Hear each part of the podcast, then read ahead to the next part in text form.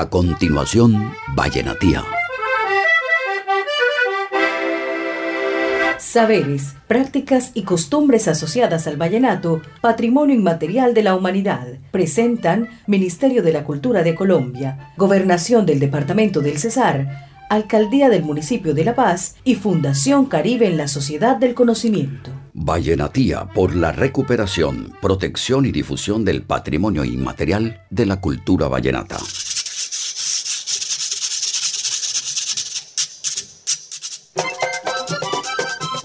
A continuación nos referiremos a uno de los componentes preciados de esta cultura vallenata. Se trata de la piqueria, importante práctica de la cotidianidad que reflejan también las canciones vallenatas. Yo soy el guacharaquero, yo soy el guacharaquero.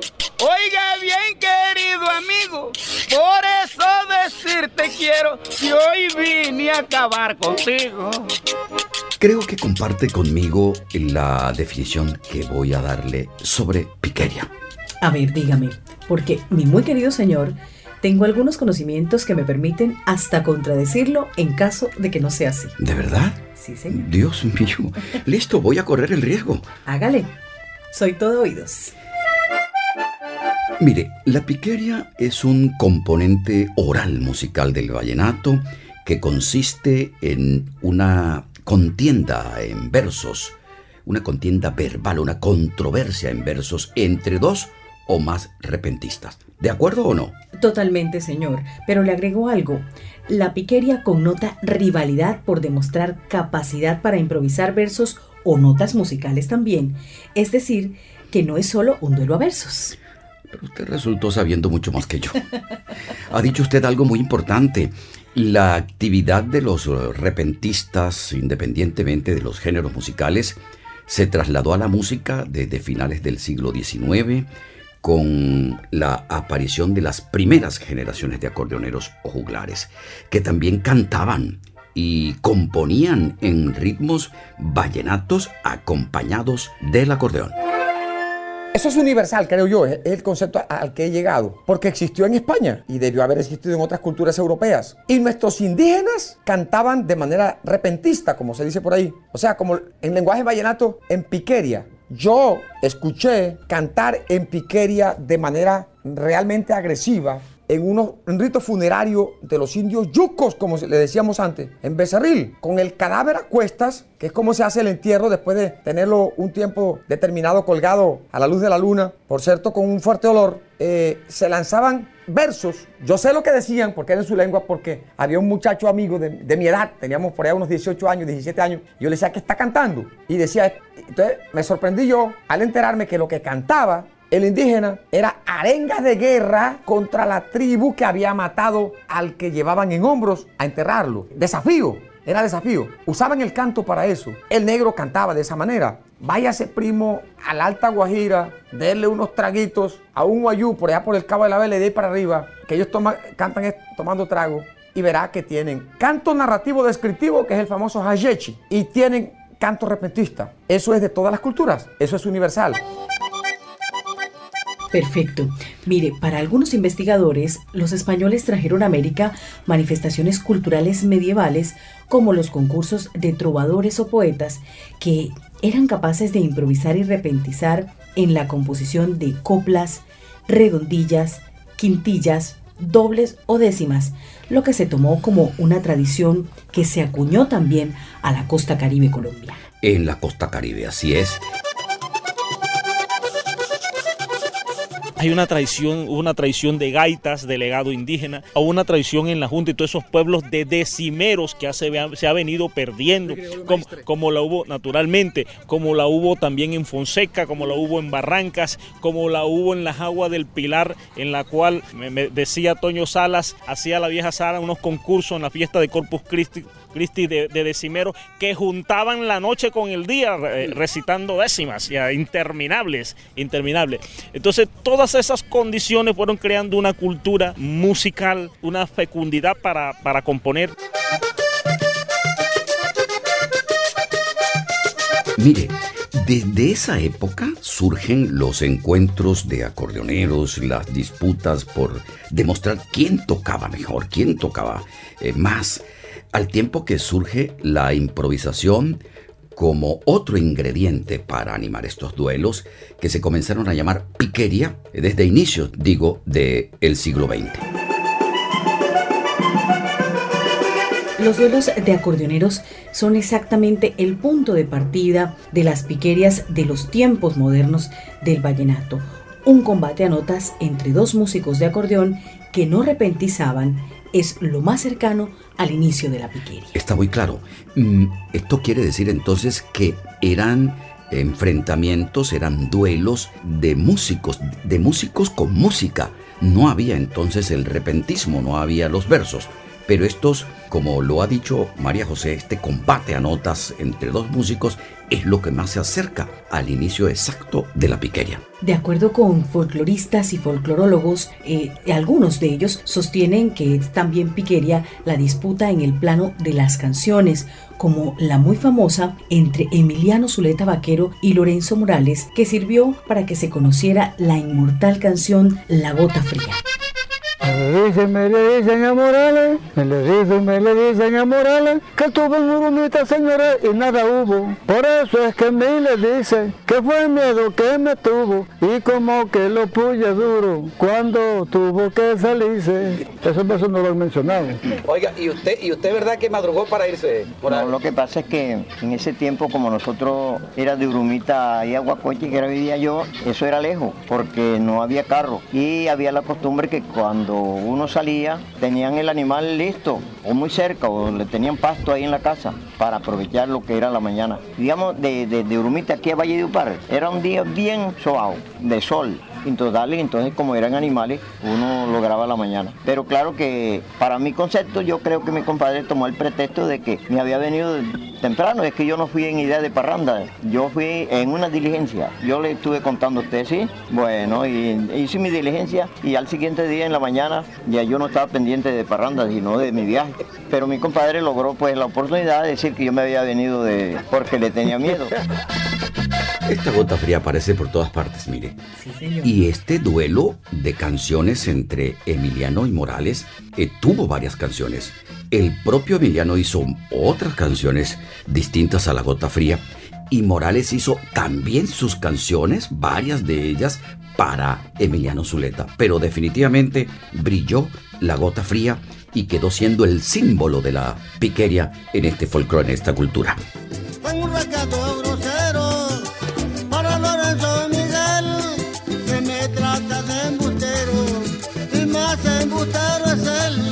Hablando de la gota fría y por supuesto de Emiliano Zuleta, ¿sabe quién fue el duro contendiente del viejo Mile? ¿Quién? Su hermano Toño Salas. Ah, no, esa es eh, inolvidable. Esos mantuvieron también, sobre todo desde Emiliano hacia Toño Salas, eh, una piquería que, que casi la vivía más Emiliano con sus composiciones contra Toño Salas, su hermano, su hermano de madre pero fue una disputa a muerte, a muerte realmente en las piquerias, en las parrandas, en donde quiera se encontraban y sobre todo desde Emiliano hacia Toño, quien le hizo varias canciones. Ay, Toño,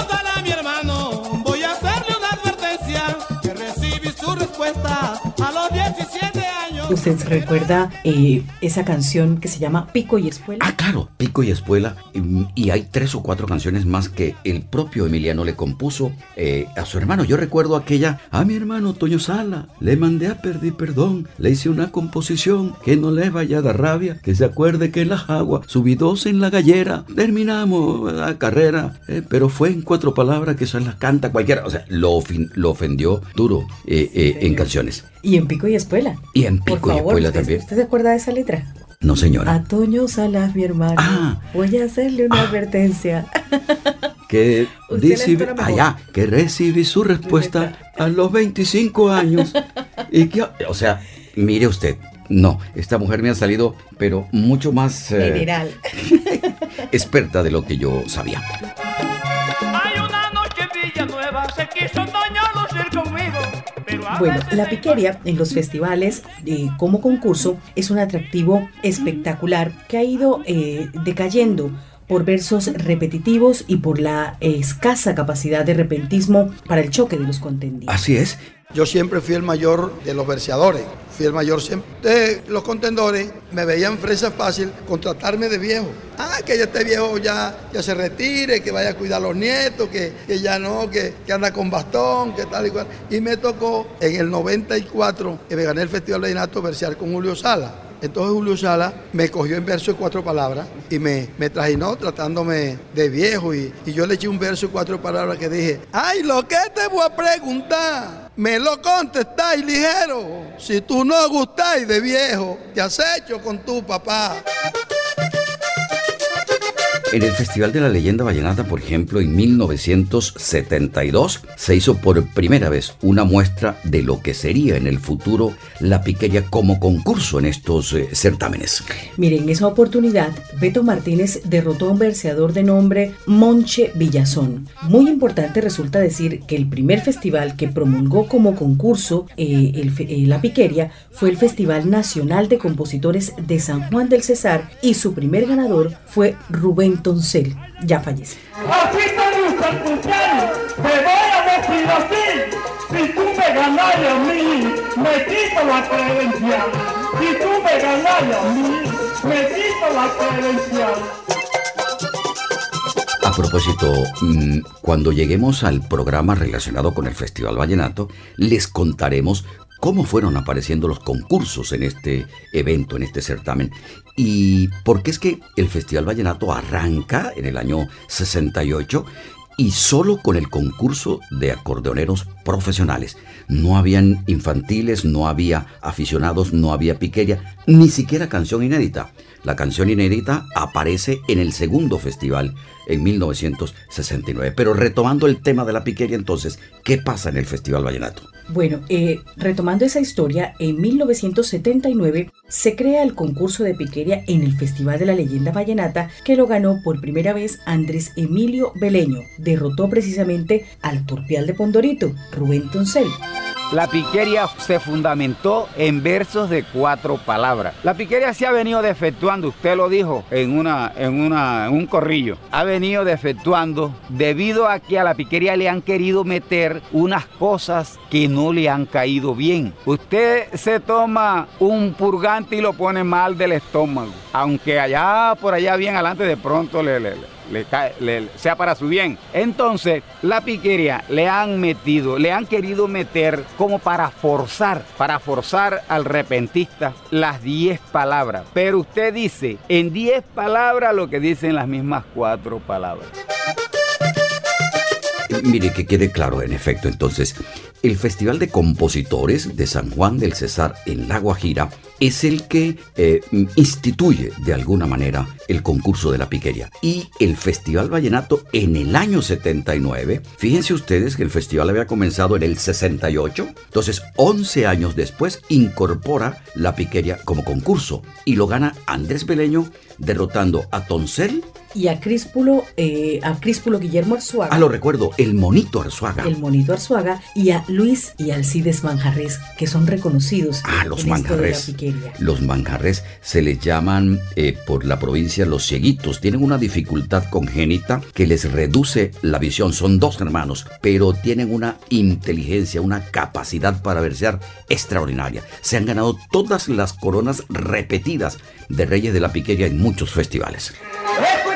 Escuchando tu reflejo, yo fama no quiero darme, dice que viene a ganarme, tal vez si yo lo veo. A partir de allí, del 79, este se volvió un concurso muy común en todos los festivales de música vallenata. Sí, porque es que el Festival Vallenato ha servido como paradigma, ha sido paradigmático. Aunque la piquería nace como concurso en San Juan del Cesar, cuando lo incorpora el Festival Vallenato, pues aparece, comienza a replicarse el concurso en cuanto Festival Vallenato hay en la región, que si usted los contabiliza entre los departamentos del Caribe, yo creo que pasa de, de, mil, yo no sé, son muchísimos, pero muchísimos, indefinidos y mm, también los hay en el interior del país. Es un espectáculo definitivamente eh, muy bello pero infortunadamente está descuidado, está como en el abandono. Yo le confieso que es de los eh, espectáculos que más me gustan en los festivales y está olvidado no solo por los propios verseadores, sino por los organizadores de los certámenes,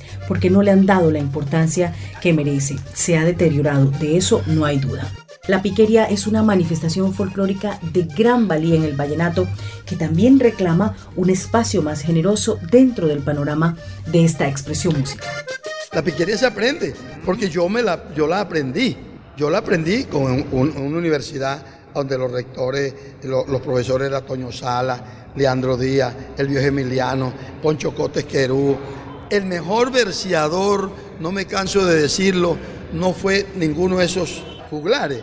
El mejor verseador de verso de cuatro palabras se llamó Francisco Calderón Becerra. En la tumba de él, en, San Diego, en mi pueblo, en la bóveda de él reposa el trofeo que yo me gané en Valledupar. Porque él murió en el 84, en el 94, perdón, murió en marzo, a fines de marzo. Y yo a principios de marzo, como en abril era el Festival de Nato, fui y le ofrecí el trofeo antes de ganármelo. Le dije, maestro, este año yo lo veía a él como mi maestro. Y, y le dije, maestro, yo este año me voy a ganar el festival para traerle ese trofeo al lecho de enfermo. Me dijo, que Dios te ilumine y te lo ganes. Pero vamos a ver que sí gané, pero él murió. Mire si alcanzara el tiempo para pues, seguir contándoles, pero bueno, un poco más de la piqueria, de esta mm, modalidad, de esta forma. ¿Cómo es la estructura? ¿En qué consisten los versos para eh, desarrollar la piqueria? Por favor, yo quiero que me cuente eh, en qué consiste un poco. Bien, estos certámenes musicales nos estamos refiriendo a, el- a los festivales. Los concursos em, como el de la piqueria, el de la canción inédita, los mismos concursos de acordeoneros son eh, actividades que permiten una protección, una conservación, porque los organizadores de los festivales mm, tienen unos reglamentos que determinan que la interpretación tiene que ser autóctona, típica, estricta, ¿no? Entonces, em, a través de unos reglamentos y de unas condiciones casi que canónicas, los festivales eh, cuidan de que sus concursos sean eh, como la ley tradicional manda. Entonces, en el tema de la piqueria, con la llegada de la piqueria a los festivales, comienzan a producirse, digamos, eh, algunos avances. Mm, La piqueria que era también eh, décimas, que se hacía en redondilla, se vuelve solo en redondilla, exclusivamente. Antes se hacía no solamente en estrofas de cuatro versos, sino también en estrofas de diez versos, en décima o en versos de cuatro palabras, como decíamos nosotros. Como fuera, lo hacían perfectamente bien. Usted escuchó muchas veces a Emiliano Zuleta, a, a Salas, el mismo, de- descendientes de ellos. Yo recuerdo a Héctor Zuleta, que yo, si no me equivoco y si no ofendo a nadie, es lo máximo que yo he escuchado en materia de verso, de espontaneidad y rapidez y perfección del verso. Hasta ahí llegó el verso espontáneo. aquello que uno llama aquí eh, verso de cuatro palabras, pero es un verso, es una estrofa de, cuatro, cuatro versos. versos. Eso es exactamente. Tiene una rima asonante entre cada pareja de versos octosílabos. Se da en dos modalidades. Una de tema libre, en la que cada uno puede referirse al tema que quiera, pero se tienen en cuenta las que las respuestas coincidan temáticamente. ¿Usted me puede dar un ejemplo? Dios, de, de, de verso libre. Claro. Hace rato yo decía, y en este verso lo canto, hay que conservar el vallenato, lo dice vallenatía. Mm. Oiga, excelente. Aplausos, mire. Me resultó, ese es un verso libre. jala. Un poquito. ¿Sabe, sabe una cosa? Yo concursé en la piquería en el Festival Vallenato. Eso es, un- es un secreto guardado. Está guardado ese secreto. Muy bien guardado. Pero sí, ese es un verso libre, ¿no? Sí, señor. Y la otra modalidad es la del pie forzado, en donde se le impone un tema o un verso como eh, base al contrincante. Le llaman también pie pisado. Mire, forzado, que lo Pie correcto forzado. es forzado, ¿no?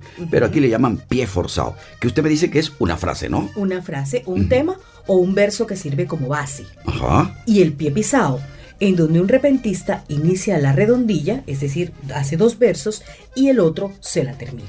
Eh, Bueno, y generalmente compiten en, en rondas eliminatorias hasta que, bueno, va quedando el mejor. Y el jurado escoge. y el jurado escoge exactamente. Mi verso sale mejor te voy a hacer botar la baba. Rafael Vega es verseador y este ninguno lo acaba. Cantando cuatro palabras en los versos de mi mente. A usted le sale la baba porque ya no tiene dientes. Pero, ah, ¿no quiere pie forzado? ¿Me quiere? Pero bueno. No, no, no, no, yo quiero pie forzado, por supuesto. En algunas ocasiones esta piquería, ahora se lo doy. No, Espérese. le voy a poner el tema. Dígame, Eh, las mujeres. las mujeres, pero mire, ese, eso pasa, qué buen ejemplo lo que usted ha planteado. ¿Qué pasa? Ese no es un verso completo, las mujeres. Es un tema. Es un tema, es un tema, pero lo ideal es que al verseador le den el verso el completo. verso completo. Las mujeres son el amor. Por ejemplo. Ese es un verso completo. Yo canto de corazón en una forma sincera y yo me muero por ellas. Las mujeres son el amor. ¿Sí ve? Excelente, claro. Entonces, el verso que usted me está dando completo, yo en el como pie forzado, como condición, como pie pisado, eh, lo estoy convirtiendo yo en un verso. Bueno, en algunas ocasiones esta piquería incluye el duelo usando la décima espinela, que es una estrofa de 10 versos octosílabos. Sin embargo, el término piquería también alude a estos duelos que se presentan en escenarios como parrandas y casetas, que son muy populares hoy en día y que los utilizan las grandes agrupaciones de la música vallenata. Cuando decíamos atrás que la redondilla es la que más, ah, mm, digamos, prima en los festivales, en el concurso de piquería, eh, vale decir también, como explicaba María José, que el duelo en décima también es, mm, digamos, común, pero los festivales se han especializado en la redondilla. Y decía usted que también eh, hay acordeoneros que se miden en la capacidad digitadora, en la misma capacidad versística. Eh, eso también se convierte en piqueria. Em, la esencia de la piqueria, en fin, mide una competencia musical entre acordeoneros, entre músicos, cuando se trata de ese duelo ya no de verseadores, sino de músicos.